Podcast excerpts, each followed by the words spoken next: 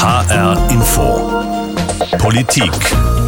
Der Klimawandel findet statt. Jetzt. Im Sommer brennen die Wälder am Mittelmeer, Straßen in Westdeutschland werden weggeschwemmt, die Thermometer in Nordamerika klettern auf über 50 Grad.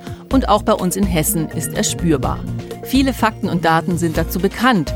Die Bilder darüber begleiten uns fast täglich. Doch die Frage ist, verstehen wir sie und interessieren sie uns auch? Wenn ich denen immer erzähle von Klimaschutzanpassungen, dann denken die, ja komm, aber bei Rette den Riesling, da weiß jeder, was gemeint ist. Wir gucken sehr selten auf dieses ganz bigger picture, große Bild. Wie ist denn eigentlich die Klimakrise in Deutschland schon sichtbar und was hat das mit mir und meinem Leben zu tun? Aber das wird dann so abgespeichert, naja, Südsee ist ja auch einfach fürchterlich weit weg und dort geht uns ja so richtig noch nichts an. Klimawandel. Warum reden wir immer noch drumrum? Und wie lässt sich das ändern? Darum geht es jetzt. Ich bin Anne Bayer. Das Klima und sein Wandel. Darüber machen sich laut Umfragen 80 Prozent der Menschen in Hessen Sorgen. Es ist eines der Themen, das durchaus bewegt. Also ich spreche jetzt nicht von den sogenannten Klimaleugnern, die sagen, es gibt keinen von Menschenhand verursachten Klimawandel. Und oft kennen wir die Daten und Fakten, doch wenn es heißt, die Erde darf sich bis Ende des Jahrhunderts nicht mehr als um 1,5 Grad erwärmen, dann erscheint das manchmal ziemlich vage und auch noch ziemlich lange hin. Wir verdrängen das Thema. Oder verstehen wir es einfach nicht. Und welchen Anteil hat daran die Politik? Über all das machen wir uns jetzt Gedanken. Und ich bin nicht alleine, sondern ich habe mir dazu meine Kollegin Judith Kösters ins Studio geholt. Sie ist Klimaexpertin hier für HR Info. Hallo Judith. Hallo Anne. Judith, warum fühlt sich das manchmal so an, dass der Klimawandel wie der Elefant im Raum steht, aber über den eigentlich niemand reden will? Also spontan hätte ich gesagt, äh, weil dieser Elefant einfach so ungeheuerlich groß ist. Und eine andere Antwort ist vielleicht, weil unsere menschlichen Hirne von der Evolution her nicht richtig dafür ausgelegt sind, zu verstehen, was da gerade vor sich geht. Das meine ich ganz wörtlich. Also, dass der Mensch, die Spezies Mensch mit ihren Aktivitäten das Leben auf dem gesamten Planeten beeinflusst und Teile des Erdsystems aus dem Gleichgewicht bringt, das gab es so vorher nie in den hunderttausenden Jahren, die wir mit unseren Gehirnen hier existiert haben als Homo sapiens auf der Erde.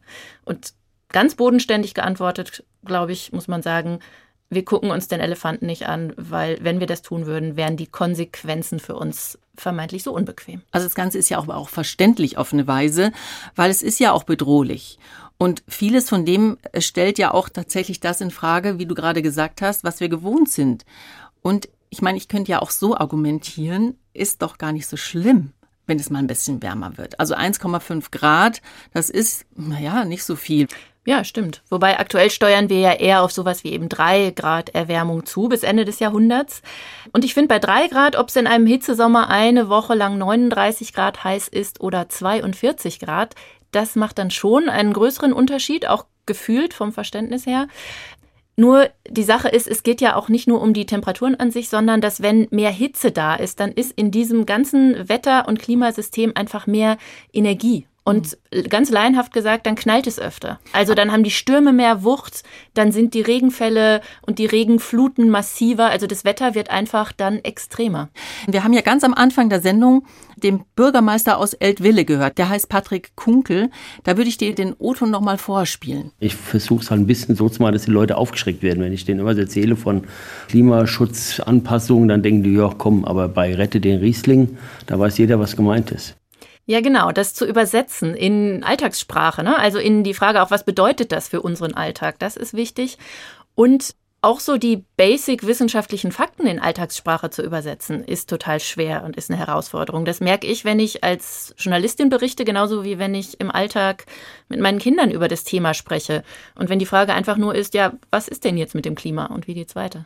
Okay, also du bist die Expertin, Judith. Dann erklärst uns doch mal ganz kurz, wie geht's weiter? Ja, also was ist mit dem Klima eigentlich? Sind ja die Basics in zwei Absätzen erzählt. So, erster Absatz. Seit 200 Jahren verbrennen die Menschen Kohle, Öl und Gas. Durch Stichworte CO2 und Treibhauseffekt erhitzt sich die Erde. 1,2 Grad ist sie schon wärmer geworden. Und wenn man will, dass es bei 1,5 aufhört mit der Erhitzung, dann ist die Menge CO2, die wir jetzt noch in die Atmosphäre lassen dürfen, so gut wie ausgeschöpft. So, das war Absatz 1. Okay. Absatz 2. Wenn wir bis 2050 so weitermachen, so weiter wirtschaften wie bisher und entsprechend noch mehr Treibhausgase ausstoßen, dann leben wir Ende des Jahrhunderts in einer Welt, die wahrscheinlich knapp drei Grad wärmer ist. Es könnten aber auch bis zu knapp vier sein oder auch nur gut zwei. Wenn man das in Alltagssprache dann wirklich übersetzt, dann kommt so ein Satz raus wie, wenn wir so weitermachen, dann könnte sich die Erde bis Ende des Jahrhunderts um bis zu vier Grad erwärmen.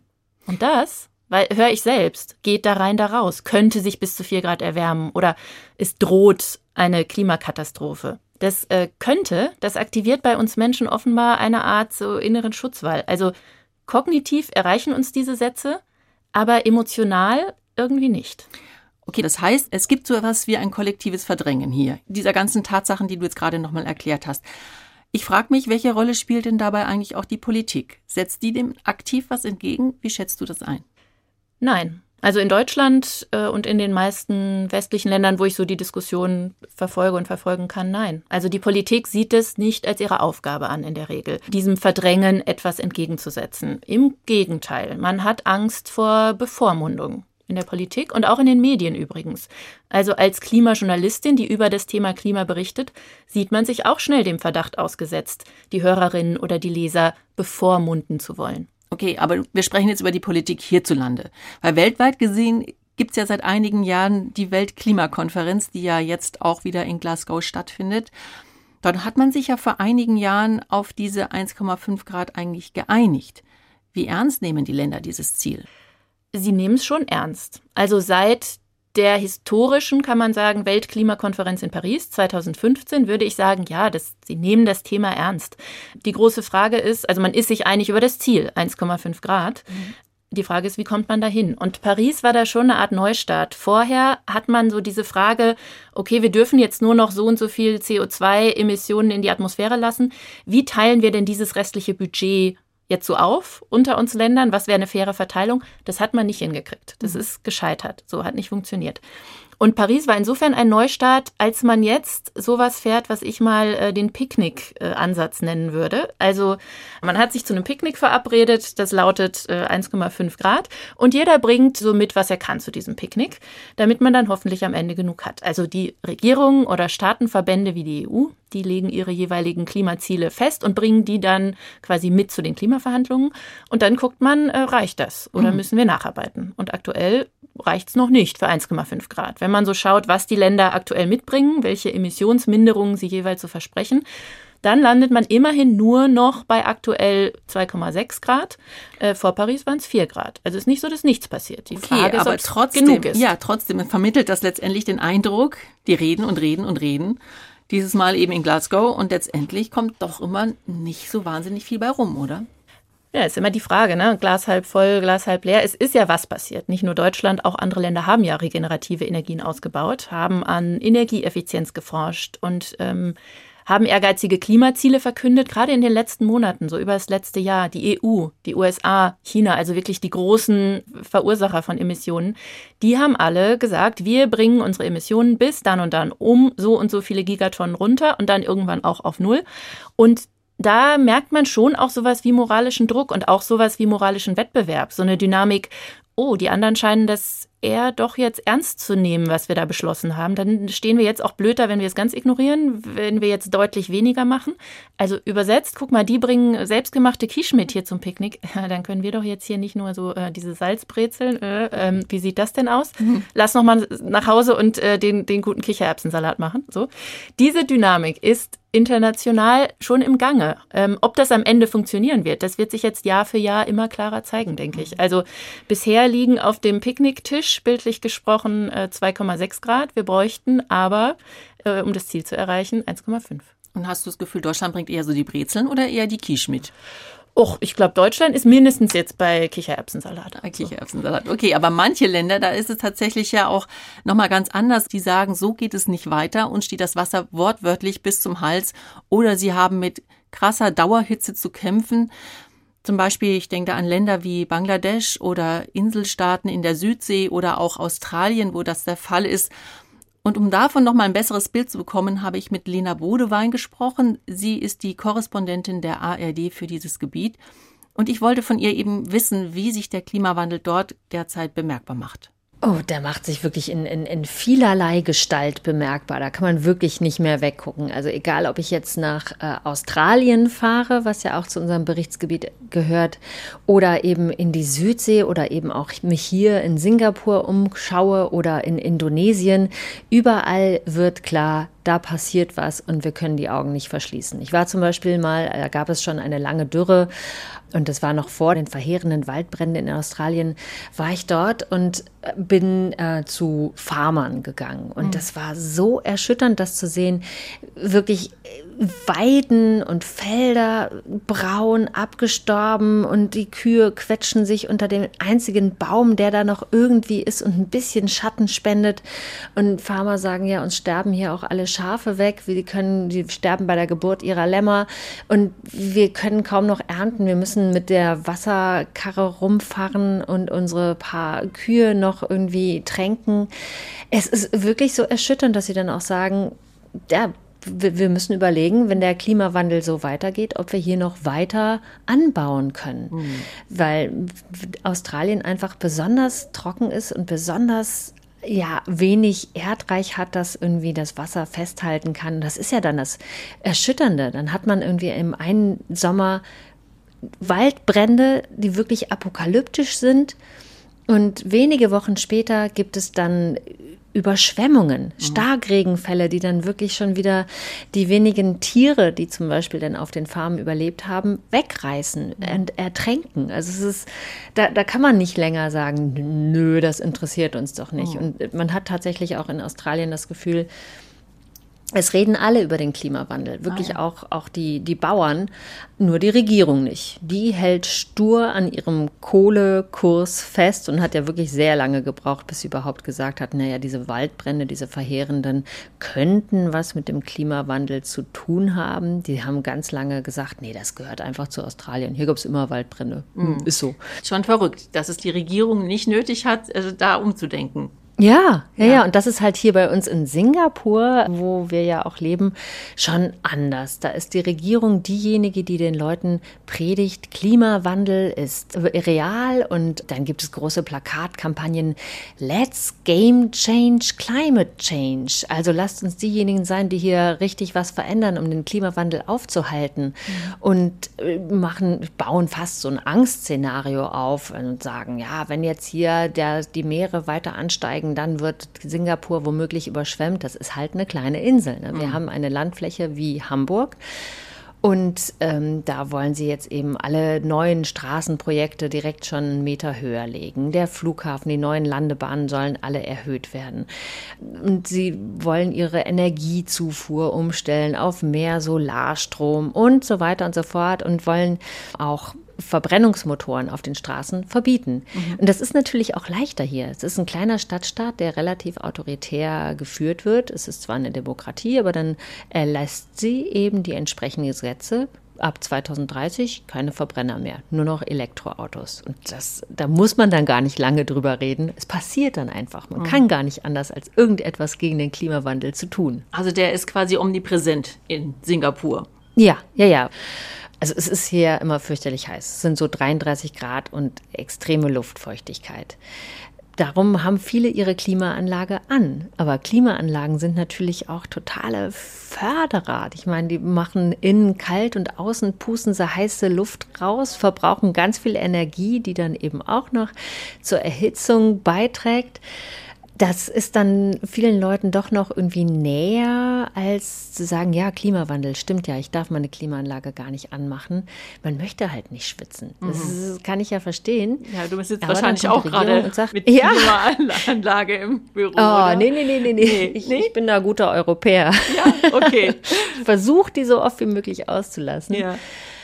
Und dann kommt die Regierung und sagt halt so, wir begrünen jetzt ganz viele Gebäude und eigentlich jeder Neubau, jedes Hochhaus muss begrünt werden und Fassadenbegrünung trägt ja zur Kühlung bei und also können wir dann Stück für Stück vielleicht die Klimaanlagen abschaffen. Mhm. Das wird dann alles per Gesetz geregelt. Und ähm, ich finde das eigentlich oft ziemlich gut und bin ein bisschen neidisch, dass das dann so strikt gehandhabt wird. Zu sagen, ähm, neue Autos werden nur zugelassen, wenn ein altes Auto abgemeldet wird, weil wir zu viele Autos auf den Straßen haben, die machen zu viel Dreck und äh, stoßen zu viel CO2 aus. Von daher begrenzen wir das. Das könnte man, glaube ich, in Deutschland im Leben nicht machen. Nee, nicht denkbar. Ja. ja. Okay, jetzt Lena noch mal kurz ähm, auf deine Rolle als Journalistin. Du berichtest ja eben auch viel über Australien. Du hast ja gerade schon die Pharma angesprochen und auch eben die ganzen, auch die Flutkatastrophen Bangladesch. Wie ist das Interesse denn in Deutschland mal aus deiner Sicht? Hast du das Gefühl, das kommt an oder könntest du noch viel, viel mehr darüber erzählen? Wie ist denn das Interesse an diesen Berichten? Ja, es ist so, ich war ja zum Beispiel auch auf Kiribati. Das ist ein kleiner Staat im Südpazifik der ist einer der ersten, der durch die Klimakrise verschwinden wird. Also weil das Meer sich immer mehr von dem Land holt, weil die wenigen Süßwasserquellen versalzen, weil die Stürme immer stärker werden und das Land einfach immer nur so ein paar hundert Meter breit ist und an der höchsten Stelle drei Meter hoch ist. Also da ist es relativ klar, dass das bald weg ist. Und das habe ich viel erzählt. Das war eine ganz beeindruckende Reise. Aber das ist dann, wird dann so abgespeichert, naja, Südsee ist ja auch einfach fürchterlich weit weg und dort geht uns ja so richtig noch nichts an. Wo ich dann aber denke, selbst der Präsident des Landes sagt, wir sind zwar mitten, mitten, mitten im Pazifik, aber wir sind mitten im Weltgeschehen. Das, denn das, was uns bevorsteht, das steht dem Rest der Welt auch bevor, wenn ihr nicht handelt. Wir müssen gemeinsam handeln. Und genau das ist eben so diese, diese Krux. Da versuche ich dann auch äh, zu sagen, guck mal, das sind das können wir sein. Mhm. Und äh, die haben halt das Pech, die haben kein Hinterland. In anderen Ländern, da kann man vielleicht ein bisschen weiter ins Landesinnere ziehen. Aber mir hat dann auch eine Klimaaktivistin gesagt, naja, wir können höchstens auf die Palmen klettern. Und dann sitzen wir auf den Palmen und gucken noch aus dem Meer raus. Und das ist es dann. Wir haben aber nicht genug Palmen für alle Einwohner. Ähm, ja. Das ist so bitter, aber mhm. es ist dann irgendwie so, so schwer zu vermitteln in Deutschland, dass wir alle dazu beitragen. Wir sind alle miteinander verbunden, weil das eben immer noch so weit weg ist. Was müsste sich denn aus deiner Sicht ändern, damit das Thema Klimawandel eben nicht so abstrakt und so weit weg bleibt für uns hier in Europa? Ich, vielleicht könnte jeder irgendwie so eine, so eine Facebook-Freundschaft mit einem der Inselbewohner hier anfangen. Das wäre super. Irgendwie mhm. in Indonesien, die auch viele verschwindende Inseln haben oder eben da im Südpazifik und einfach mal sehen, wie deren Leben ist und wie das sich verändert und dass man einfach sieht, okay, das, was wir machen, wie wir die Atmosphäre aufheizen, das hat ganz klar Konsequenzen. Und das sind nicht irgendwelche fernen Bilder, sondern das sind Menschen, die darunter leiden. Das war Lena Bodewein, ARD-Korrespondentin aus Singapur. Wir sprechen heute hier in HR Info Politik über die Frage Klimawandel. Warum reden wir immer noch drum rum? Judith, Facebook-Freundschaft mit Inselbewohnern haben wir gerade gehört. Findest du das eine gute Idee? Ja, das ist genau das, was es konkret macht. Ne? Mhm. Dann wie der Riesling. Ja, weil, weil tatsächlich reicht es ja oft nicht, darüber nur zu berichten. Ich sage jetzt mal nur mit Anführungsstrichen. Man muss es den Leuten eben nahebringen. Ja, und es geht darum, wie wir eben drüber berichten. Was meinst du jetzt damit genau? Ich glaube, meine, also mein, das ist meine persönliche Meinung. Guter Journalismus, glaube ich, im 21. Jahrhundert, der muss das Klima immer mitdenken, bei allem. Also so wie gute Journalisten ja auch zum Beispiel wirtschaftliche Fragen immer mitdenken. Konkretes Beispiel, eine Kommune verkündet, hier, wir bauen diesen, hier einen neuen Stadtteil oder ein neues Gewerbegebiet. Eine gute kritische Journalistin fragt dann auch, und was kostet diese Entscheidung den Steuerzahler? Und ich finde, sie müsste genauso fragen, und was heißt diese Entscheidung für die Klimabilanz der Stadt? Aber um dieses Thema geht es ja auch ganz oft beim Klimawandel, um das Thema Kosten. Also können wir uns das leisten, wird es zu teuer. Ja, auch im Wahlkampf wurden das zum Beispiel Scholz, Baerbock und Laschet immer wieder gefragt, wie zum Beispiel hier im ersten Triell in ARD und ZDF die Klimawende äh, wird mindestens so teuer wie die deutsche Einheit. Da sind sich eigentlich ähm, alle einig. Wann fangen Sie an, den Menschen zu sagen, dass sich ihr Leben verteuern wird, wenn sie zu viel CO2 ausstoßen? Ähm, wo ist ein Benzinpreis, ein Spritpreis, wo Sie sagen, äh, da geht es nicht weiter? Judith, du runzelst die Stirn. Was gefällt dir daran jetzt nicht? Das ist an sich alles richtig. Nur der Blick, der fehlt, ist, ähm, kein Klimaschutz ist noch teurer. Also ich sage nur Ahrtal und Eifel im Sommer. Es war die bislang teuerste Naturkatastrophe in Deutschland. Ein 30 Milliarden Wiederaufbaufonds haben Bund und Länder nach der Flut in Aussicht gestellt. Und wenn sowas öfter passiert, und das sagen die Klimamodelle ja voraus, dann geht das richtig ins Geld. Unser äh, Kollege der ARD, Wettermann Sven Plöger, der hat das kürzlich mal ganz gut vorgerechnet. Jeder nicht in den Klimaschutz gesteckte Euro wird in Zukunft mit zwei bis elf Euro, abhängig von der Studie, zurückgezahlt werden müssen. Und das dann, und das ist für mich eben das Unfaire, von der nachfolgenden Generation. Ja, also wenn wir rechnen, dann bitte auch richtig. Also ganz interessant, diese Frage haben sich übrigens auch unsere Kollegen Jens Borchers und Olli Günther in ihrer Politiksendung gestellt. Sie haben anhand des Trinkwassers recherchiert, was der Klimawandel uns kosten wird. Lohnt es sich ja da auch mal reinzuhören. Genau, guter Tipp. Gibt's auch als Podcast in der Audiothek, Channel HR Info Politik. Kommen wir noch mal ganz kurz zurück, Judith, zurück zu unserem Thema. Brauchen wir denn auch andere Begriffe, um das Ganze mal konkreter zu machen? Also wie sieht es denn zum Beispiel mit dem Wort Klimawandel aus? Es gibt Kolleginnen und Kollegen, die konsequent von Klimakrise sprechen. Dazu zählt zum Beispiel auch Sarah Schurmann. Sie ist Mitglied des Netzwerks Klimajournalismus, das sich im Sommer gegründet hat und was sich für mehr und bessere Klimaberichterstattung einsetzt.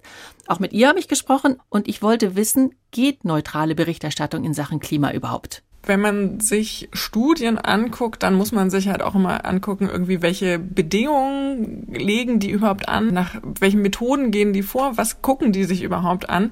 Aber es ist natürlich eine Perspektive, ob man jetzt eine Studie hat, die vielleicht guckt, wie wir es hinkriegen, die Erderwärmung auf, sagen wir, zwei Grad zu begrenzen.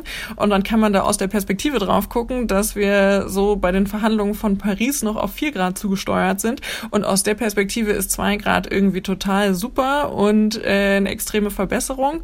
Und aus der Perspektive, wenn man sich genauer damit beschäftigt hat und weiß, was der Unterschied zwischen 1,5 und 2 Grad ist, und 2 Grad halt bedeutet, wir, ent, äh, wir kommen in die Nähe von Kipppunkten oder haben die längst erreicht und die Welt wird halt immer äh, schwieriger zu bewohnen und wir haben schon da diverse Schwierigkeiten, auch mit Lebensmittelversorgung und so weiter und so fort, dann ist 2 Grad halt nichts Gutes, sondern 1,5 Grad das absolute Limit. Und äh, so differenziert darauf zu gucken, ist halt für viele, glaube ich, nicht so einfach oder ist auch für Journalisten teilweise gar nicht so einfach zu erklären. Aber trotzdem ist es doch für uns alle eigentlich, die darüber berichten, ein Spagat. Wenn wir von drohender Klimakatastrophe sprechen, dann halten sich manche Menschen doch auch einfach die Ohren zu. Die wollen das nicht mehr hören. Es ist ja auch ein Stück weit verständlich. Was würdest du sagen, wie kann das funktionieren? Zwischen Aufklären und nicht zu sehr ja, in Panikmacher zu verfallen. Ja, ich würde, glaube ich, erstmal sagen, dass es gar nicht mehr so einfach ist, jetzt irgendwie tatsächlich Panikmache zu machen, weil die Situation tatsächlich schon relativ akut ist und wir ja nur noch ein kleines Zeitfenster haben, um eventuell in der Nähe von 1,5 Grad zu bleiben. Von daher ist halt darauf hinweisen, dass die Situation akut ist, auch ja kein Alarmismus, sondern ähm, es ist einfach ein Hinweisen darauf, wie die Situation ist und das mag praktisch ein, ein Alarm betätigen, aber das ist auch richtig, wenn wir eine Notsituation haben. Und äh, die sehr wichtige Komponente dabei ist aber, dass wir tatsächlich als Journalistin auch die Verantwortung haben, dann weiter zu gucken und da dann aufzuzeigen, was sind denn die Wege, die es wirklich bräuchte, was sind äh, effektive Maßnahmen und was sind, ja, wie gesagt, vielleicht eher Lobby- oder Interessensgruppenargumentationen. Genau das müssen wir dann halt klar machen und konstruktiv auch Lösungen aufzeichnen, weil ansonsten verstehe ich ehrlich gesagt auch, wenn man praktisch so ein so ein riesiges Problem vorgesetzt kriegt, ein globales, äh, da denken die meisten Menschen halt, ja gut, was soll ich tun, ne?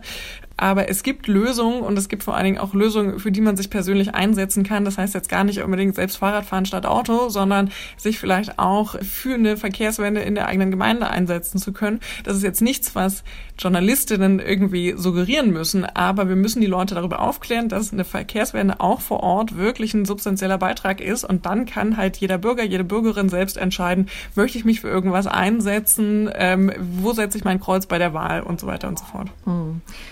Du musst ja den Vorwurf anhören, du seist Klimaaktivistin und keine Klimajournalistin. Was sagst du da drauf auf so einen Vorwurf? Ich bin vielleicht Aktivistin für einen besseren Klimajournalismus. Also das äh, würde ich mir schon anziehen. Aber über äh, Klima zu berichten ist kein Aktivismus. Das ist tatsächlich irgendwie auch ein, ein Framing, was von den Gegnern ähm, dieser Interessen so forciert wurde. Auch irgendwie der ganze Diskurs politisiert wie in den USA zwischen Republikanern und Demokraten, wo es ja schon eine politische Frage ist, ob man an den Klimawandel glaubt, also an wissenschaftliche Fakten. Und ja, das äh, ziehe ich mir nicht an. Du sagst, du kämpfst für einen besseren Klimajournalismus. Drei Stichworte. Was macht einen guten Klimajournalismus aus? Wir müssen die Dringlichkeit der Klimakrise verständlich vermitteln. Das heißt, wir müssen Klima überall da mitdenken, wo es eine Rolle spielt, so wie wir es bei Corona auch gerade tun. Also ähm, auch im Sportjournalismus, im Wirtschaftsjournalismus und so weiter und so fort äh, klar machen, wo es diese Zusammenhänge schon gibt. Die gibt's, sie sind da, wir gucken sie nur nicht an und wir machen sie nicht transparent. Und genau, vor allen Dingen auch konstruktiv realistische Lösungen aufzeigen, ist extrem wichtig. Wie guter Klimajournalismus aussehen kann, das waren Vorschläge von der Journalistin Sarah Schurmann. Da waren doch noch zwei ganz wichtige Schlagworte zum Schluss dabei, Judith, oder? Transparent und konstruktiv. Ja, auf jeden Fall. Und zu transparent gehört für mich auch offen damit umgehen, dass auch wir in den Medien dieses Megathema Klimawandel gedanklich nicht immer leicht zu packen kriegen. Also, dass wir da auch mitringen. Ich persönlich stelle mir da viele Fragen und ich fand super, dass wir einige davon hier besprechen konnten heute. Okay, dann lass uns nochmal zusammenfassen. Klimawandel, ja, wir reden noch viel zu oft drumherum. Und wenn wir uns die Dringlichkeit vor Augen führen, dann braucht es auch eigentlich klare Worte. Die braucht es auch in der Politik, wenn sie es ernst meint mit dem Kampf gegen Klimawandel.